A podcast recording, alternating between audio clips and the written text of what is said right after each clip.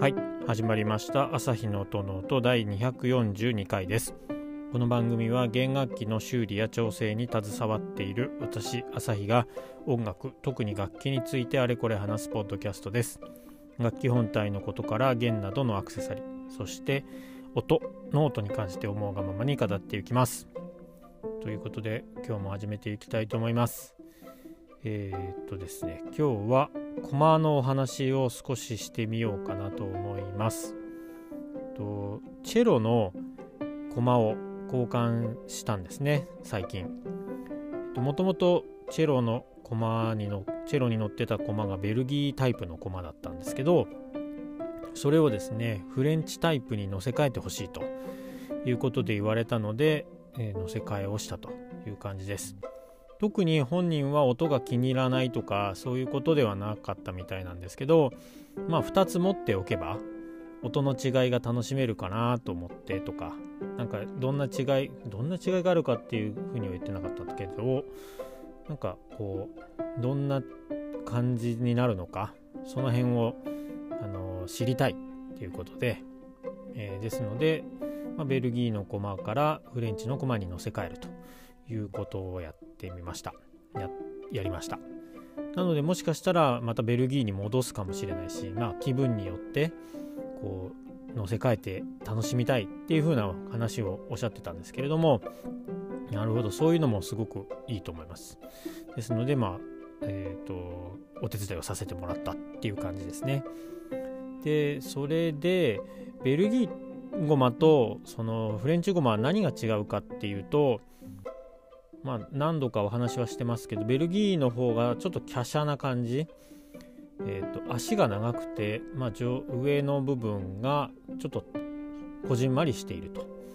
なので体積体積っていうか、えーとまあ、重さですよね。その辺が、まあ、軽め軽量ではあると。フレンチのゴマに比べて。で逆にフレンチゴマはま肩幅みたいなのも広いですし、まあ、足が短いっていうか胴のところにもう少しあの重量があって体積があるので、まあ、少し重くなると。ですのでまあどっしりとした感じって言ったらいいんですかねそんな感じの、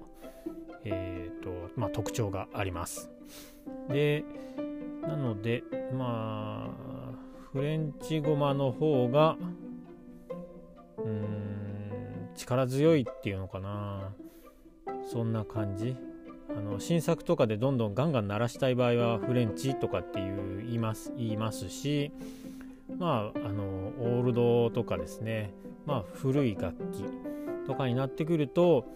あのベルギーの駒を乗せてっていう風な感じでやってる方も多いですかね。ただそれが絶対そうかっていうとそうでもないのでもうこの辺は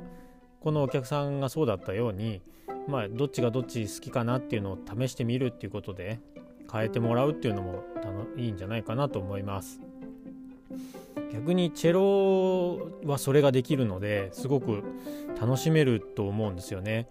バイオリンに関して言うと駒の形ってほぼその今言ったようにベルギーフレンチみたいな感じで名前がついてるぐらい違うものってないんですよ。だいたいどこの各メーカーが出してるあのコマ、まあ、プリカットっていうかデフォルトで作られてるものってほぼ同じ形をしてるんでそのコマのモデルの違いで音の変化とかその反応とかレスポンスとかですねそういったところの違いあとは演奏する曲とか自分の演奏スタイルに合わせてそういうふうにこう駒を変えて、えー、楽器のそのパフォーマンスを変えるっていうことがバイオリンビオラに関してはできないというかできないんでですのでチェロに関して言うと、まあ、それができるっていうのは一つバイオリンビオラに比べて楽しめる要素が一つ多いっていうのはねいいことないいことだと思います。まあ駒を交換すると結構なね、金額がかかってきてしまうんですけれどももし興味がある方がいればそういった形で今乗っているコマと違うモデルのコマだとどんな音がするのかとかですねその辺を試してみるのもいいんじゃないかと思います。で、えっ、ー、とまあ、ベルギーからフレンチゴマに、えー、と変えてみたんですけれども、まあ、音の変化としてはやっぱりちょっとパワーアップしたっていうか力強い音になるようになったかなと思います。であのー、重さも駒自体の重さも 2.3g だったかな重くなっているので逆にその意味で言うとその弓を動かして音を出した時にちょっともたつくっていうベルギーと比べてってことですけどね。本当にそんなに気にはならないと思いますけどかなりこうシビアにあの運休とその楽器の音としての立ち上がりのレスポンスを気にするとかすごいそこに敏感な人っていうのは今までのベルギーよりも本当に若干0.03ぐなんて言うんだろう、うん、若干ですね本当に。ちょっと立ち上がりが遅いって思うかもしれないですねでもまあ本当にその辺は、まあ、ビビたるものではあるので本当ソリストさんとかねそういうところじゃないと気にしなくてもいいぐらいのレベルだとは思いますあとは弦のテンションとか弦の銘柄でもそのレスポンスは、ま変わってきますのでまあ誤差範囲みたいな感じで捉えてもらっていいんじゃないかなというところですね。でもう一つはベルギーの駒から、えっと、フレンチの駒に単純に変えたんですけど実際のところ足の幅これも少し今回新しく変えたフレンチの方はえ、ー、と、何ミリだ ?2 ミリぐらい狭くしてるんですよね。これはちゃんとした理由があって、えっ、と、コマをただ変えればいいっていう感じではなくて、実際のところ、コマと、えっ、ー、と、昆虫と、あとバスバーっていう、この3つの兼ね合いっていうのがすごく大事なんですよ。ですので、えっ、と、結たまにいらっしゃるんですけど、あの、駒を売ってくださいって言って駒を買っていかれる方がいるんですけどその時にうんちゃちゃんと分かってるっていうかなので私はいつも駒を使う駒を交換する時に足の幅もちゃんとどれにするかっていうのを選んで駒の交換をしてるんですけどですので駒が欲しいですっていうお客さんに関して対して駒の足幅ってっていうのはあのありますか？希望はっていうふうにあの一応確認を取るんですね。で何ミリっていうふうに言ってくれればあ分かってるっていうかねあじゃあ大丈夫ですねっていうことであのそのまま販売するんですけど一応なんか試しに自分でやってみたいからって言われる方とかにはまあご自身でやられるのもいいと思うんですけど実際足の幅っていうのもカクカク近々で重要なんでもしあのーなんだその楽器のバスバード昆虫に最適でない足幅のものを乗せるとあまりよろしくない結果になる可能性ありますよっていうことでお伝えをするようにしています。じゃあその兼ね合いっちゃなんだっていう話なんですけど、えーと、まず昆虫と、えー、バスバーは楽器の内部内側ですね。そこに、まあ、セッティングされてるんですよ。でバスバーっていうのは表板の裏側えっ、ー、と駒の半駒とん？おもんと表板の裏側でいいのかね。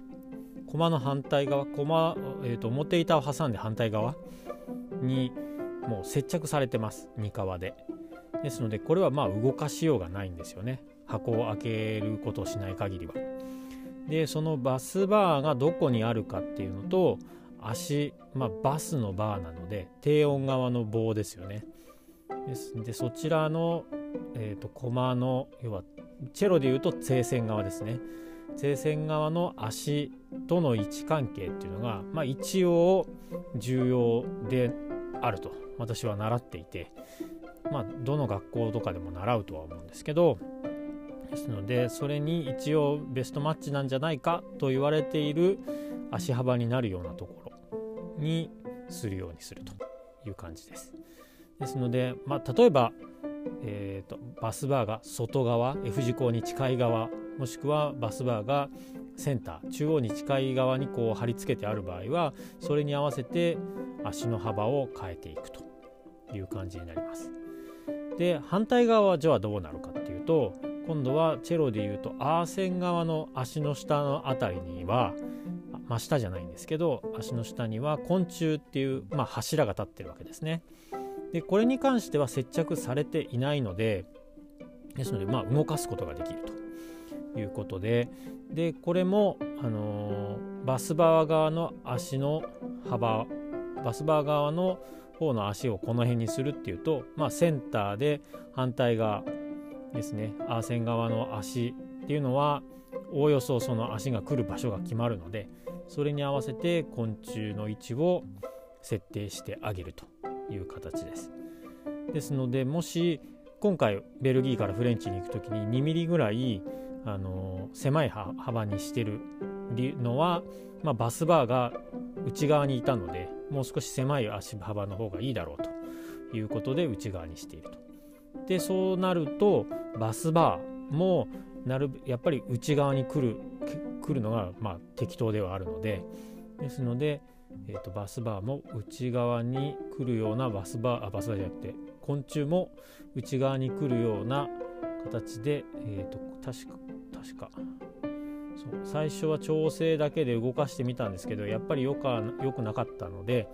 昆虫も変えました。ですね。ですのでうんと昆虫を内側に入れる、まあ、中央センター側に持ってくると、えー、楽器を輪切りにしたところを想像してもらいたいんですけど そうすると内側の方が内内側に来る方が中の空洞の高さが増えるのでバスバーの長バスバーじゃなくて昆虫の長さが足りなくなるんですよ。ですので少し長めのとはいえな1ミリ長くしては1ミリぐらいしか長くしてないのかな確か。そんな感じでですのでこの辺は実はちょっと職人さんってシビアにその辺も考えてますよっていうところを、えー、分かってっていうかねあのやってるんだって分かっていただけると皆さん喜ぶと思います。ですので、えーと、今回ではないんですけどたまにすみません他のお店であの見積もりを出してもらって昆虫、えーと、駒の交換をしたいんですってお願いするしたんですけどすいません合わせて昆虫も変えたいんですって言われたんですけど駒を交換するのに一緒に昆虫まで交換しないといけないんですか？そんなことってあるんですか？っていうふうにこうセカンドオピニオン的なことであの連絡をいただくっていうかねお問い合わせいただく場合があるんですけどもまあそういうことが理由としてはあるのではないかと思います。っていうふうに答えるようにしてます。つまり、えーと、駒を単純に交換する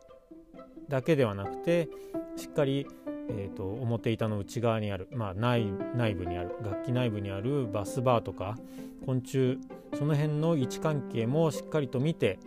あの駒の交換をしようっていうふうに考えてる職人さんだから昆虫も変えよう変えた方がいいですよっていうふうに言ってるということが考えられるという感じです。で駒こなので逆で言うとそうあの駒の交換してくださいって言って特に足の幅どれにしましょうとか 言わずに「あやります」って言ってそのまま交換して、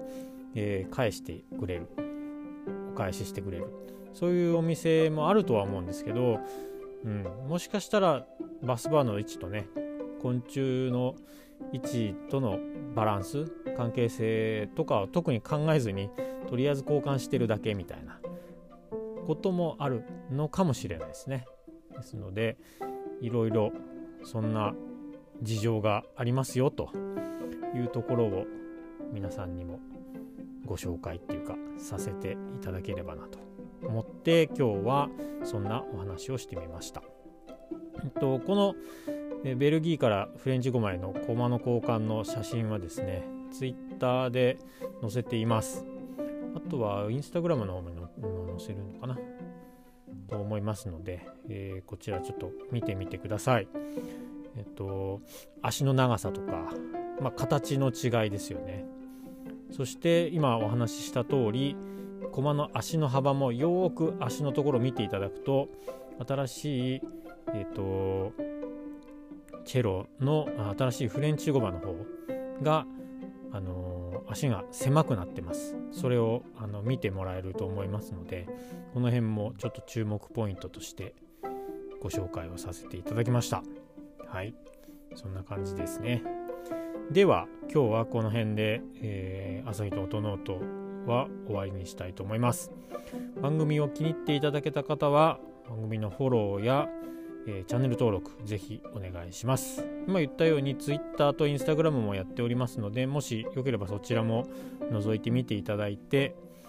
もし気に入って、はあ、ちょっとフォローしようかなっていうことであればフォローしていただけるととても喜びます。えー、感想とかコメント質問リクエストなどもお待ちしておりますので Twitter の DM でもいいですし、えーと、お便りですね、えーと、メールアドレスは番組の概要欄に貼っておきますのでそちらに、まあ、Gmail なんですけどもそちらに送っていただければと思います。ではまた次回の配信でお会いしましょう。ありがとうございました。さようなら。